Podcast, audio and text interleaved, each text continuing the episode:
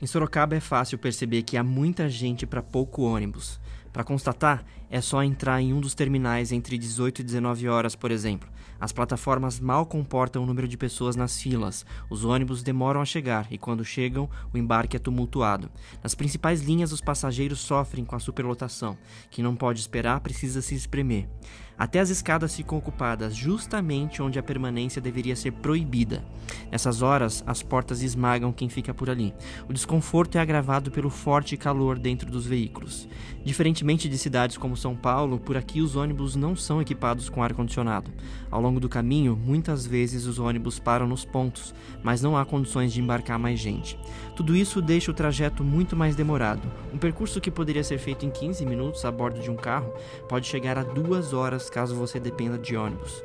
O BRT surgiu como uma promessa de desafogar o sistema na campanha do então candidato a prefeito Antônio Carlos Panunzio. O BRT é a forma mais econômica e rápida para resolver o problema do transporte coletivo nas grandes cidades. Em Sorocaba já temos um planejamento completo para a sua instalação.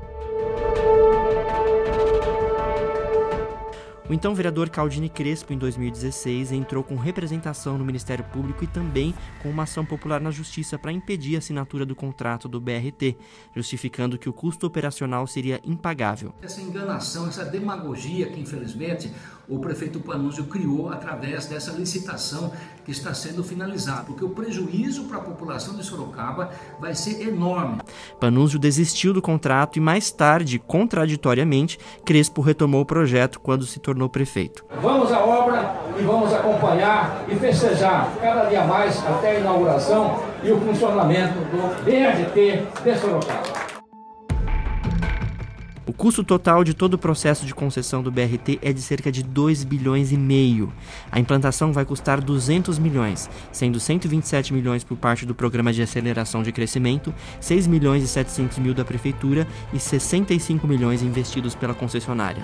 Crespo também chegou a desistir da ideia, mas o projeto foi novamente retomado mais tarde.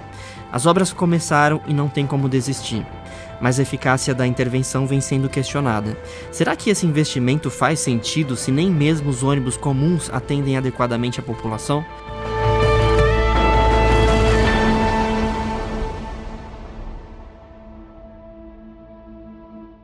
Transporte coletivo urbano de Sorocaba perdeu mais de 9 milhões de usuários. Isso representa uma perda financeira de mais de 40 milhões de reais e uma queda de 15% na demanda. Esses são os dados da Comissão Parlamentar de Inquérito que fez um levantamento de todas as informações relacionadas ao transporte público na cidade. Segundo o relatório dessa CPI, também houve redução da frota de ônibus, que caiu de 421 veículos em 2015 para 380 veículos em 2017, uma redução de 9,5 74%. A idade média da frota subiu de 4 anos em 2015 para 5 anos em 2017, o que representou um envelhecimento de 31%. Em resumo, a população aumentou, mas a demanda caiu, e junto com a demanda, a oferta de ônibus circulando pela cidade também diminuiu. Não existem estudos que expliquem a redução do número de usuários do sistema de transporte coletivo, mas podemos arriscar alguns palpites: a adesão aos aplicativos como Uber e 99 e a aquisição de meios de transporte particular. Em um ano, Sorocaba ganhou quase 15 mil veículos em circulação nas ruas. Segundo o Detran São Paulo, a frota passou de 478 mil em junho de 2018 para 492 mil em junho de 2019, o que representa um aumento de quase 3%. São 14.225 veículos a mais. Segundo o IBGE, de 2010 a 2018, a população de Sorocaba aumentou 14%. São quase 700 mil pessoas numa cidade onde os sistemas de transporte público claramente não correspondem às nossas necessidades. Em 10 anos, o valor do Vale Transporte de Sorocaba aumentou mais de 100%. Custa R$ 4,40. A opinião dos usuários é quase sempre a mesma. A Lilian Silva contou as principais dificuldades de quem anda de ônibus em Sorocaba. Eu sempre uso o ônibus, meu filho também, e acho que precisa de uma boa manutenção nos ônibus, limpeza. E eu já perdi o compromisso porque o ônibus de uma linha que faz o meu bairro quebrou no ponto final e perdi o compromisso. E, diariamente a gente vê ônibus quebrado pelo caminho, é, ônibus superlotado, por exemplo, a linha 65 do Campolim, a linha 100, a linha 14 Santa Rosália tem dias que é impossível, você fica pendurado na porta então, é, eu acho que deveria ter um pouco mais de sensibilidade por parte das pessoas que são responsáveis pelo transporte público de Sorocaba, ir lá um, por um dia, passear de ônibus para Sorocaba, não em horário de manhã e nem em horário da tarde, que à tarde não tem ônibus, né? Que à tarde você fica mais de 15 minutos esperando para o expresso. Pelo menos onde eu moro, na região onde eu moro, no meu bairro, não tenho problema com motorista nem com horário. Mas eu, eu escuto bastante relatos de pessoas que chegam atrasado no serviço, que o ônibus o quebra, que aperta a campainha, não funciona, o motorista passa direto do ponto. Eu já vi isso numa linha de brigadeiro, que ela passou direto porque a moça apertou lá e não funcionou a campainha. Aí o motorista pegou e falou que não estava funcionando. Que chegam no serviço até cansado, porque imagine você pegar um ônibus do Campolim lotado, você trabalha lá no Campolim, você tem que ir de pé no ônibus, lotado, apertado, com esse calor que está fazendo em Sorocaba, e chegar lá no serviço todo suado, e ainda ter que ficar pedindo licença para descer. Muitos passageiros ficam irritados, que eu já vi. Quando leva a imprensa, funciona perfeitamente, porque já levaram a imprensa, as duas imprensas aqui, mídia, porque a gente fica no sol do Terminal Santana esperando a linha 100. Demora, a tarde demora muito, entre as duas, as quatro horas da tarde. Olha, a fila do Terminal São Paulo é imensa. Fora que ainda você corre o risco de levar um, um pombo defecar em você, né? Porque tem pombo. É, o meu filho mesmo, ele pega, ele, ele estuda lá no Senai Itabuvu. Ele desce no, no, no, canhão, porque ele fala que quando ele chega lá, a fila do espécie está imensa, ele, ele chega atrasado no Terminal Antônio e não consegue pegar a linha 25 de Itabuvu para descer no Senai. Os estudantes também sofrem, cidade universitária também, pelo amor de Deus. Nossa, é, é lotado, é lotado. Os estudantes, é, alguns acho que pega até o brigadeiro, porque vai menos, vai, vai menos cheio e, e desce ali se arrisca a vida atravessando ali a Raposo. Então eu acho que, que eu acho que deveria pegar e eles usar o ônibus para eles verem quanto que, que não tá bom, não. Que eles peguem, daí parece na entrevista falando, ah, tá tudo ótimo, tá tudo ótimo, não. Porque se vocês pegar entrevistar uns 100 moradores dessas linhas que sempre lota, principalmente da Zona Norte, tem umas linhas também que lota, eu garanto que vocês vão ver como que o transporte público de Sorocaba não tá bom mesmo. Tá piorando cada dia mais. Eu acho que eles estão reduzindo a linha e tá superlotando os ônibus. Então, eu acho que deveriam pegar e olhar com mais atenção para isso daí.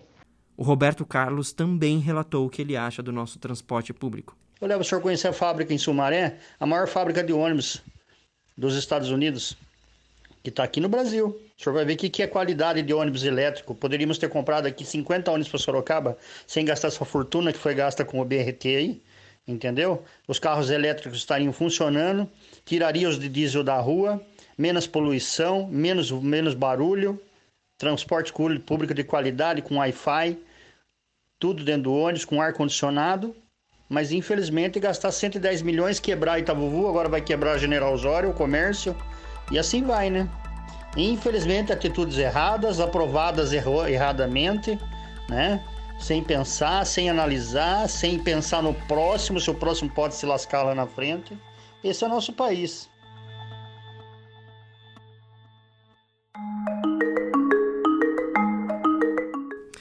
Hudson, em Sorocaba eu diria que é impossível você convencer uma pessoa a deixar o carro em casa e pegar o transporte coletivo. Quem usa é porque não tem outra alternativa, né?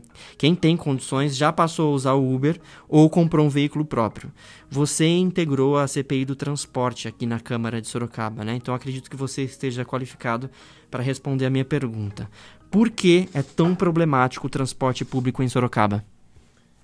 Bem, Tiago, é, eu fui relator da CPI do transporte público, onde nós conseguimos alguns avanços e tornou, é, no meu caso, um assunto meio apaixonante, porque você enxerga uma solução, mas parece que o poder público muitas vezes é, não, não quer a solução. Prefere manter do jeito que está, porque do jeito que está o transporte público ele é caro, ele é deficitário e alguém ganha com isso. Isso é óbvio porque você disse que o nosso é, vale transporte, o nosso, a nossa passagem de ônibus urbano aqui, custa R$ 4,40. Bem, a nossa passagem, na verdade, custa mais de R$ reais. É que é, para que a municipalidade pague R$ 4,40, a prefeitura subsidia essa diferença. Então, nós temos hoje, eu acredito, a passagem é, de ônibus mais cara do Brasil. Além disso, nós temos é, não, nós não temos ônibus com piso baixo, com ar condicionado, com Wi-Fi, dando dignidade à pessoa que pretende usar o sistema.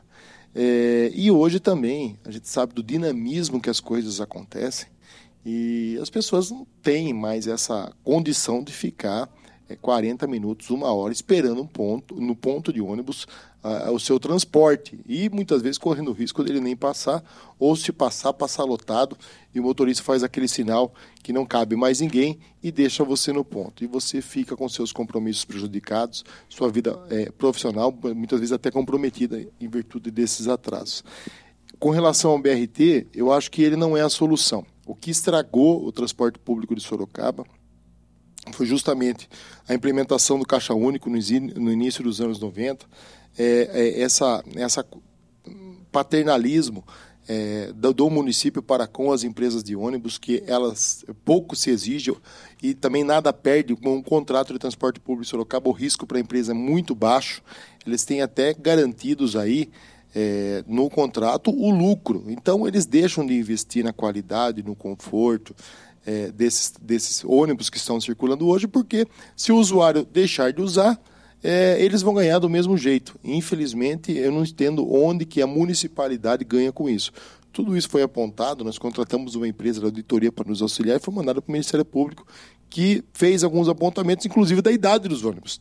Nós estamos em 2019, e tem ônibus rodando fabricado em 2003, sendo que no contrato eles colocam, é, é, e eu coloco entre aspas, que a idade média em circulação tem que ser de 5 anos. Então eles colocam é, 10 ônibus novos e isso permite que aqueles ônibus mais antigos ainda continuem circulando.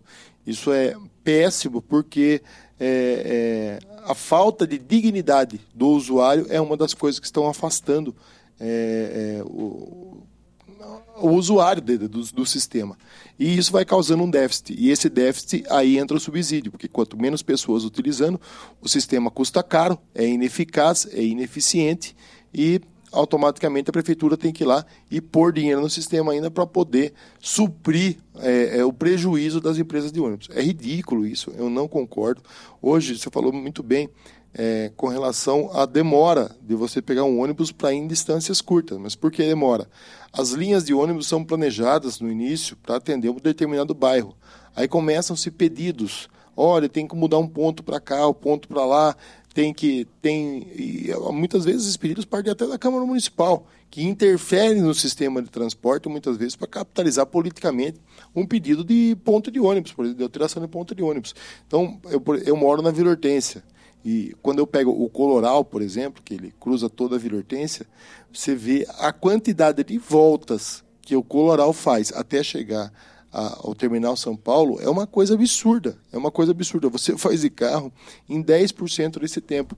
E hoje está se investindo uma fortuna no BRT, sendo que o transporte é, é, é, público ou o transporte de pessoas hoje está voltado para tecnologia é, outras coisas, está se mudando, acabou esse negócio de colocar gente em ônibus. Isso aí está no fim da vida.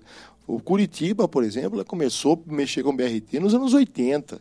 Então, você fazer um trauma urbano, como foi feito, como está acontecendo aqui em Sorocaba, rasgando avenidas, retirando árvores, é, mudando corredores, para se implantar um BRT, é, se fosse feito isso também no final dos anos 80, nós teríamos uma vida útil, um aproveitamento maior desse investimento. Eu acredito que o BRT de Sorocaba não tem uma sobrevida maior do que cinco anos. Isso é nítido. Menos pessoas estão usando o transporte coletivo. Hoje existe até uma, uma tecnologia que está sendo implantada e acho que vão acontecer nos próximos dez anos.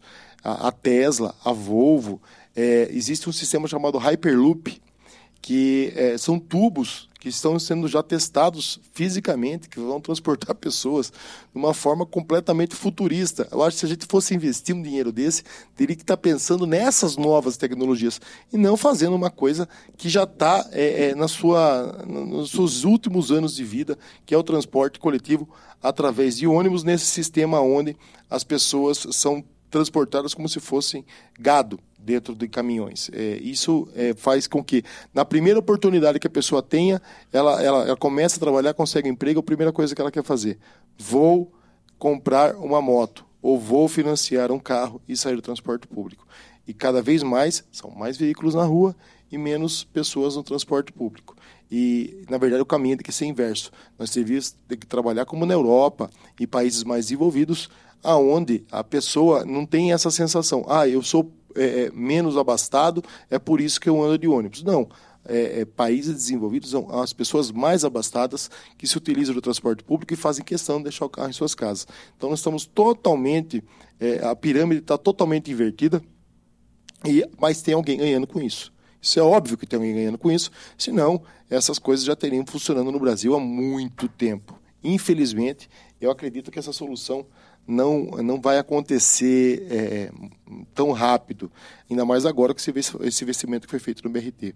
É, o, o, próprio sistema de compartilhamento é, de veículos através do aplicativo, como Uber, Capify, 99 Táxi, isso aí já faz com que três pessoas se, se utilizarem desse serviço, está mais barato do que andar de ônibus. Você não precisa esperar, pega na sua porta, você tem um, uma condição muito mais confortável de se transportar. Então, acabou, está acabando. O sistema de transporte público através de ônibus está chegando no fim, como o táxi também já está chegando no fim, como também o, o telefone fixo está chegando no fim. São ciclos. E Sorocaba, ela tá, estamos no final do ciclo e estamos investindo no início de um ciclo que já está sendo findado. É absurdo, né? A gente ouviu o relato aí da Lilian Silva, do Roberto Carlos, é, de como realmente é terrível o sistema de transporte público em Sorocaba. Recentemente eu saí é, da prefeitura de Sorocaba, tinha um compromisso no Campolim, era 15 para 5, eu precisava estar lá às 6 horas da tarde. E era 10 para 6, eu ainda estava no terminal de ônibus no Santo Antônio né? E eu fazia tempo que eu não descia num terminal, no, naquele terminal de ônibus e eu fiquei impressionado com a quantidade de gente. Não cabe mais gente naquelas plataformas, o desconforto que é, é o calor, muitas vezes até a insegurança e é terrível, e a gente entende por que, que as pessoas estão deixando de usar o transporte público né? e por que, que o trânsito está ficando cada vez mais é, preocupante na cidade, porque cada vez maior o número de veículos, né? de motoristas de Uber e de pessoas comprando carro e motocicleta. Né? Agora, é, isso nos faz pensar o seguinte: você acha que existe negligência por parte do poder público em relação a esse assunto? Os últimos governos poderiam ter feito algo para mudar esse cenário que a gente vê hoje? E os, o que, que os vereadores podem fazer é, em relação às deficiências do transporte público? O que cabe? É, o que coube, vamos dizer assim, aos últimos governos que eles poderiam fazer não fizeram e o que cabe agora aos vereadores em relação a esse assunto? É, nós poderíamos estar investido mais no transporte é, coletivo, é, dando a, a esse transporte coletivo que hoje Sorocaba é, é, o pior que eu já vi na minha vida. O, o, o, tipo de ônibus que se utiliza em Sorocaba é muito ruim. Nós podíamos ainda ter mantido o número de usuários se nós tivéssemos ônibus em condições decentes para transportar essas pessoas. Isso não foi feito, isso deveria ter sido feito no final é, dos anos 90, por exemplo. É, não, não, é por nada, mas que as pessoas que são aqui conhecem Sorocaba, tem um pouco próximo da minha idade, lembra que no início dos anos 90 foi uma verdadeira revolução que existiu em Sorocaba no transporte público.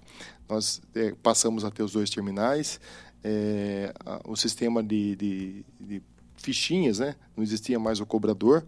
É, e também os ônibus eram silenciosos, confortáveis, era piso baixo, é, a cadeira estofada, era uma outra coisa, era diferente. O transporte dos anos 90 em Sorocaba era melhor do que é hoje. Então você vê que houve uma involução e a promessa de que se tirar o, o cobrador de cada, de cada carro era justamente para baratear o transporte, para deixar uma tarifa mais baixa. Você paga dois salários dentro de um ônibus, hoje você paga um só. E isso nunca aconteceu. Onde que foi esse dinheiro? E isso nós apontamos, alguma, aliás, grandes falhas é, no sistema de transporte de Sorocaba na CPI, é isso que cabe a, ao, ao, legislador? E, e apurar denúncias, falhas, problemas na cidade, mas apurar não só falar assim, o transporte está ruim, Olha, os ônibus estão lotados. Não, eles não estão chegando no horário, os ônibus estão velhos. Não, você tem que documentar isso daí. Você tem que ter coragem de enfrentar sistemas, como o sistema é, hoje é, é, das empresas de transporte público. Não é, não é simplesmente você subir na tribuna e ficar é, reverberando o que a população fala. Você tem que ter coragem hoje para poder chegar no Ministério Público e fazer as denúncias que é, envolvem o sistema de transporte. E isso foi feito. Se as pessoas hoje que olharem para as ruas de Sorocaba, vão ver uns ônibus que eles têm é, uma pintura diferenciada. Eles têm a frente e a traseira amarela. E esses ônibus vieram para Sorocaba graças à CPI que nós fizemos, que nós apontamos que a idade média das frotas estava ultrapassada e a URBS, misteriosamente, não notificava as empresas para que ela fizesse um upgrade é, é, desses ônibus aí, ele, melhorando a idade média dos ônibus de circulação. Então, várias coisas que nós fizemos na CPI surtiu algum resultado. Algum resultado.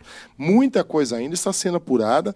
É, isso foi feito, os apontamentos aqui por Sorocaba, o Ministério Público de Sorocaba enviou esse, esse, fez esses apontamentos e enviou todo o processo da CPI para o Conselho Superior do Ministério Público. Então, isso já está em São Paulo agora. Eu acredito que lá em São Paulo também vai, de, vai, é, é, vai continuar dando desdobramentos nesse trabalho que a gente fez aqui pela Câmara. O tempo de espera dos ônibus é grande, eles são lotados, os trajetos são demorados e tudo isso gera um aumento no número de carros nas ruas, né? A consequência é um trânsito cada vez mais complicado, como a gente já tem visto. Algumas pessoas já estão comparando o trânsito de Sorocaba, inclusive, com o trânsito de São Paulo, né? Como você vê o futuro da mobilidade em Sorocaba? Você acha que a gente pode chegar a um colapso? Quais são os desafios é, olha, eu, eu creio que e Sorocaba ainda, ela é uma cidade adaptada a receber essa quantidade de veículos. Nós temos hoje, principalmente na região ali central e bairros mais antigos, são ruas estreitas, é, que foi, foi se tentando dar condições de receber esse volume e dar vazão a esse volume de veículos. É, eu não acredito que é, nós vamos chegar a um ponto de colapsar com relação ao trânsito. Até um tempo atrás eu acreditava que isso era uma coisa mais fácil de acontecer. Mas hoje nós vemos que as pessoas, é, principalmente os jovens, eles estão já é, desistindo é, dessa ideia de comprar veículos. Hoje, como eu falei, essas novas tecnologias de transporte compartilhado está fazendo com que pessoas até que têm carro não usem o carro. Hoje a pessoa muitas vezes vai num restaurante à noite, ela prefere ir utilizando desse tipo de serviço do que ir com o próprio carro e, e, ficar aí sujeito a uma blitz, se ela beber um vinho, alguma coisa do tipo, e pagar um estacionamento alto, deixar o carro na rua e sofrer um dano no veículo aí, dessa outra eh, coisa que já podemos discutir futuramente sobre o flanelinha. Então, a pessoa vai lá, pega geralmente um transporte por aplicativo, vai tranquilo, paga é, um custo baixíssimo, é, e, e, isso está fazendo com que um, aquela, aquela curva que vinha é, é, criando aí um aumento de veículo dia após dia nas ruas da cidade de Sorocaba, essa curva parasse é, de subir e começasse a criar uma está tá meio estável hoje em dia. E eu acredito é, que isso, essa tendência, ela vai se manter. É, até porque tem novas situações vindo, tem novas situações acontecendo. Eu acredito muito que é, já existe a, a própria Uber hoje já lançou em alguns países um experimento com relação ao ônibus da Uber, que é um ônibus democrático. Ele sai de uma ponta, por exemplo, você sai lá do Jardim Carandá e vem até o centro. Quem percorreu todo o trajeto paga a tarifa cheia. Quem pegou o ônibus, por exemplo, ali próximo do cemitério da Saudade, na Armelino Matarazzo, vai pagar somente o trecho que ele ficou dentro do ônibus. E isso vai ser tudo controlado por aplicativo. Então, é a coisa mais democrática que existe hoje.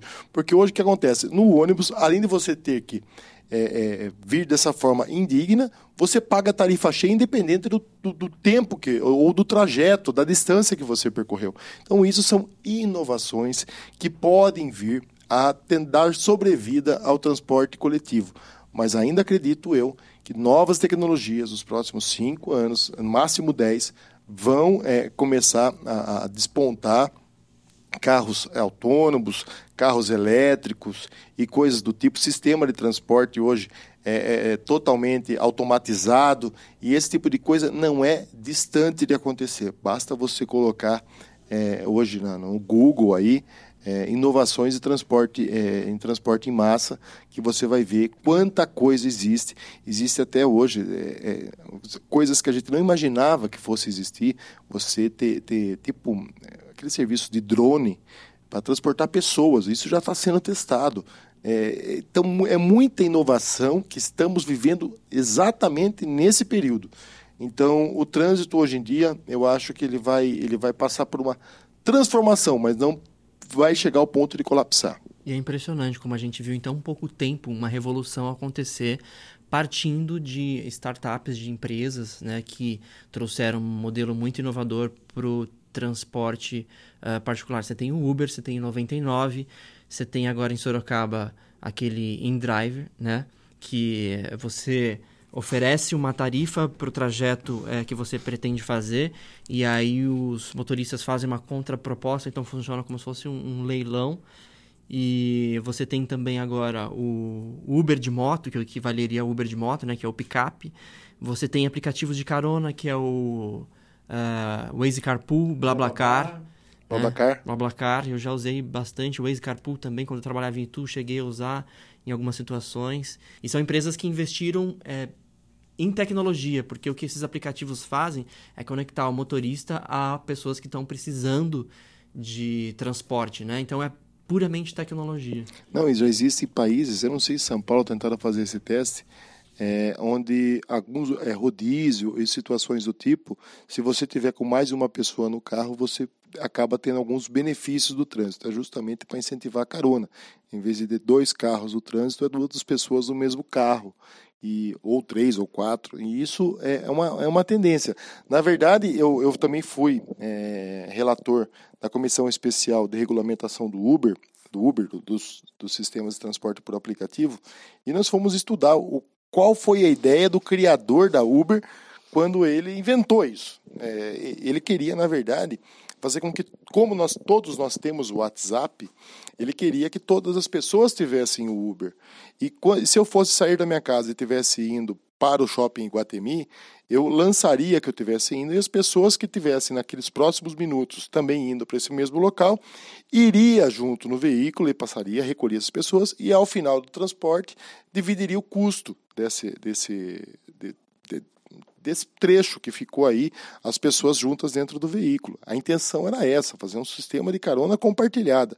Obviamente que o desemprego, a situação econômica difícil em alguns países, principalmente nos Estados Unidos da época, fez com que isso aí virasse praticamente uma profissão. As pessoas hoje ganham a vida com Uber, obviamente, que a própria Uber adaptou isso para essa nova modalidade que acabou acontecendo, não era essa a intenção, e hoje a Uber, ela é uma especialista em mobilidade, eu creio eu, porque aqui em Sorocaba nós temos o CEO da Uber que chama Daniel Mangabeira. Eu falei muito com ele e ele fala que o tempo todo eles estão é, é, preparando novidades para um futuro muito próximo aí, todos voltados à parte de mobilidade. É, nós poderíamos falar muito sobre esse assunto ainda, né? A gente poderia falar sobre as bicicletas, os patinetes, mas eu acho que inclusive esse é um assunto para um próximo podcast, quem sabe. Bom, vamos seguir para o segundo bloco, vamos falar sobre as notícias de Sorocaba.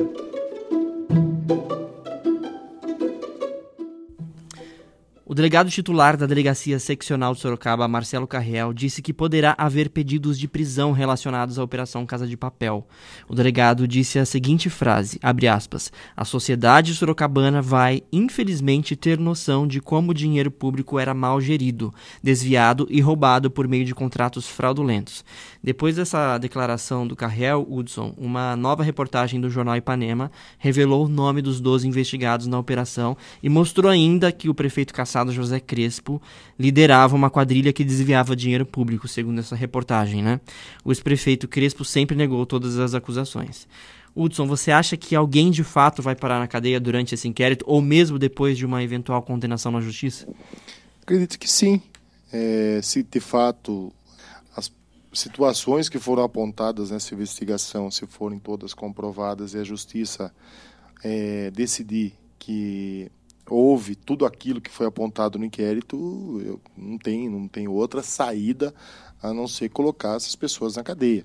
A gente e que isso sirva de exemplo. Eu não pense que uma operação como essa, uma situação como essa, é, existiu e não vai existir mais. Ela existe e vai continuar existindo porque eu, eu tenho uma visão minha que as pessoas hoje, no Brasil, no aspecto geral, elas são contra a corrupção, óbvio, um discurso muito fácil, mas desde que aquela, esse sistema, é, a corrupção em si não a beneficie. É, é, uma vez eu estava numa lanchonete e, e ali o dono da lanchonete ele estava apontando numa matéria que estava numa TV né, exposta nesse local era uma matéria sobre Lava Jato, coisas do tipo, e ele estava xingando todo mundo, que esse país só tem ladrão, que os políticos são todos não sei o quê. E na época eu nem era político, nem imaginava ser político. E é, eu analisando aquela situação, eu interpelei, falei assim, meu amigo, você está falando de corrupção, mas eu conhecia é, é, bem o ambiente e falei assim, mas nenhum funcionário seu é registrado. E aliás, o sinal da TV que você está assistindo isso aí através de uma caixinha comprada no Paraguai. Aliás, seu tênis é pirata. Aliás, o local onde você está instalado não tem regulamentação nenhuma. Então, tudo aquilo que você faz de forma não legal para obter algum benefício é corrupção. Então, as pessoas muitas vezes apontam a corrupção macro, mas a corrupção micro no dia a dia dela. Eu recebi hoje aqui uma pessoa, por exemplo, vim falando para mim quebrar uma multa dela, porque ela parou em cima da faixa de pedestre na frente de uma escola, mas foi rapidinho. É sempre o rapidinho, é sempre uma situação que coloca. Não, mas eu parei, mas peraí, você parou na faixa de pedestre em frente a uma escola. É, eu fui comprar só uma resistência do chuveiro. Eu falei assim, mas cara, não pode. Então, você vê com que as pessoas, e são essas pessoas muitas vezes que ficam na internet reverberando aí situações, ah, é contra a corrupção, Cara, vamos começar a adotar uma vida sem corrupção, porque se as pessoas se corrompem hoje com um pedido para quebrar uma multa, ou para passar na frente na fila da creche, ou coisas do tipo, tudo isso é corrupção. Então, essa mesma prática, esses mesmos costumes, essa mesma cultura, ela é elevada também à extrema potência quando a pessoa está em cargos superiores a pessoa só não se corrompe hoje como os políticos porque elas não estão na política. Porque essa prática hoje que ela faz na vida dela, porque é o ambiente dela. Então, é, é, é isso que aconteceu em Sorocaba, infelizmente, é uma coisa que está é, é enraizada é, no país. É, como eu falo sempre, troca-se simplesmente a tampinha da garrafa, mas o conteúdo é o mesmo. Então você vai sempre mudando as, as, eu não quero usar o termo quadrilha, mas não tem como falar. Você vai mudando as quadrilhas que hoje atuam na corrupção, e entra mandato, sai mandato, é, o sistema continua funcionando, só trocam os operadores. Agora, no mês de julho, a pedido da defesa do senador Flávio Bolsonaro, filho do presidente Jair Bolsonaro, o presidente do STF mandou suspender todas as investigações em curso no país que tenham como base dados sigilosos compartilhados pelo COAF e pela Receita Federal sem autorização prévia da Justiça. Isso afetou a Operação Casa de Papel também, que investiga esse suposto esquema de desvio de dinheiro público na Prefeitura de Sorocaba, né? Teria sido comandado pelo prefeito caçado José Crespo. O juiz de direito Jaime Valmer de Freitas, da primeira vara de Sorocaba, determinou a suspensão de parte da investigação da Operação Casa de Papel isso diz respeito especificamente à investigação de crime de lavagem de dinheiro com base em relatórios do Conselho de Coaf. Né?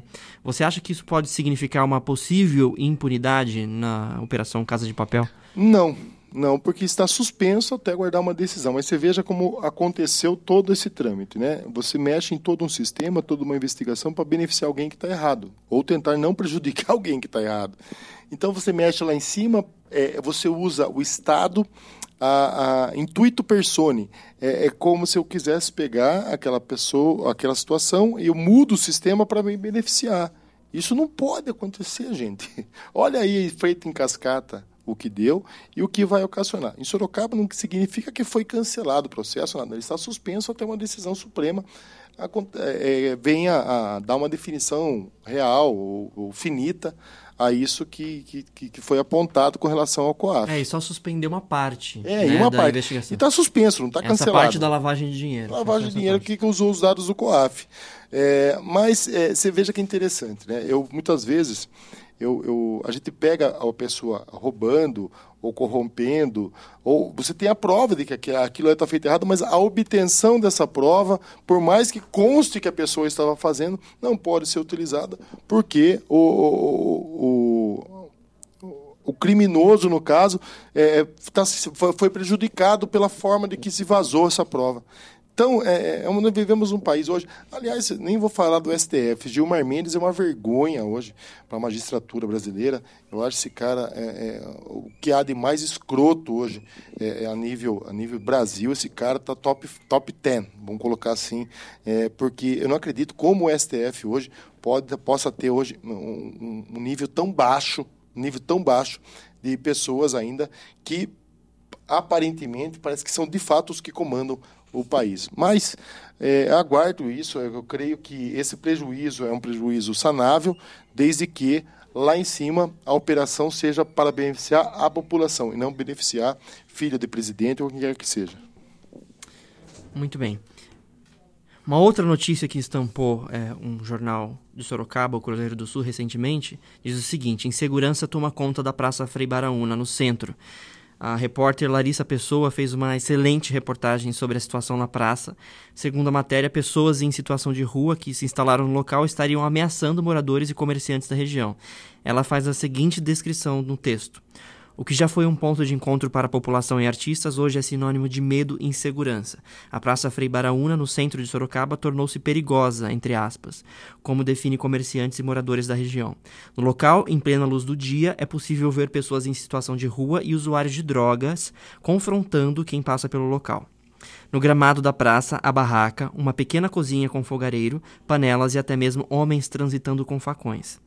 Você esteve recentemente, Hudson, com o deputado Rodrigo Moraes, né, conversando sobre esse assunto. O que, que vocês falaram a respeito da Praça Frei Baraúna? A Frei Baraúna, ela é, é, é triste ver aquela situação. É um prédio que faz parte da história de Sorocaba, já abricou o nosso fórum há décadas passadas e a praça é muito bonita, um local privilegiado da cidade, mas de colocar de 10 anos para cá, aquilo começou a se, se, deteriorar e a coisa se abandonou. O prédio pertencia ao Estado, agora está se trabalhando para ele voltar para a municipalidade. Existem alguns projetos lá que eu não quero nem me adiantar, mas hoje eh, nós já conseguimos aí para fevereiro recursos para poder é, restaurar aquele espaço. Aquele, aquele prédio não é barato restaurar, fica em torno de 2 milhões de reais. O deputado Rodrigo Moraes aí é, vai nos, nos, ajudar com 600 mil reais. Eu também pretendo aqui é, colocar algumas emendas para poder ajudar nesse restauro e depois ver quem é que vai abrigar é, esse, esse esse prédio, né? O que, que vai estar lá dentro? A intenção é que seja um organismo voltado à segurança pública, voltar para lá, por exemplo, a terceira companhia da Polícia Militar ou até a sede da Guarda Municipal. Tudo isso está se tentando chegar no entendimento que não adianta nada você revitalizar tudo aquilo lá, restaurar tudo aquilo lá e deixar o prédio em desuso. E isso vai fazer com que ele se deteriore novamente. O filme A Fera na Selva, dirigido e protagonizado pelos sorocabanos Paulo Betti e Eliane Jardini, já tem data para entrar em cartaz nos cinemas de Sorocaba. O longa, inteiramente rodado em locações na região de Sorocaba, poderá ser assistido a partir do dia 24 de outubro até pelo menos dia 30. É, depois, os cinemas vão avaliar a possibilidade de prorrogar né, a exibição a depender da, do desempenho das bilheterias. Baseado livremente na obra do escritor americano Henry James, A Fera na Selva conta uma história de amor incompreendida. Inteiramente rodado na região, o filme teve como locações endereços históricos como a Real Fábrica de Ferro São João do Ipanema, lá na Flona, né? A Igreja Matriz, o prédio do Correio da Rua São Bento e a estação ferroviária, além do antigo Teatro São Rafael, onde atualmente funciona a Fundec. Vamos assistir, Hudson, esse filme? Olha, eu vi o trailer e o que achei legal é alguns é, alguns locais é, que foram feitas essas filmagens, eles retratam assim é, locais que a gente conhece. Eu vi, por exemplo, ali que veio assim a mente, vendo o trailer, a esquina do Correio ali no centro de Sorocaba e alguns outros locais assim. É muito legal. Eu acho, aliás, os dois é, artistas que protagonizam esse filme são sorocabanos e é, eu acho que é, é, gostoso. É gostoso você ver um trabalho como esse. E, e, pelo que eu vi, o conteúdo é muito bom. E eu acho que final de semana é uma boa pedida aí para o pessoal poder curtir. Eu, eu, particularmente, já já estou. Acho que é hoje que é lançamento, hoje ou amanhã, essa semana aqui. Não é isso? É isso, dia 24, a partir dia... do dia 24. Ah, a partir do dia 24. É. Mas, Mas, o trailer já saiu. O trailer já vi, eu acho que compartilhei já na, na, no Twitter. Achei sensacional e é um orgulho para a cidade de Sorocaba hoje ter duas pessoas como é, é, Paulo Betti e Eliane Jardini, é, é, que são filhos dessa terra. Muito bem, chegou a hora das dicas da semana. Qual é a sua dica, Hudson? Oh. não era o filme, não. Não era o filme. Peraí. Ah. A minha dica vai para o seguinte. Quem ainda não conhece a Feira de Artes Plásticas que acontece todos os domingos, principalmente no período da manhã, ali na praça de pista de caminhada do Campolim.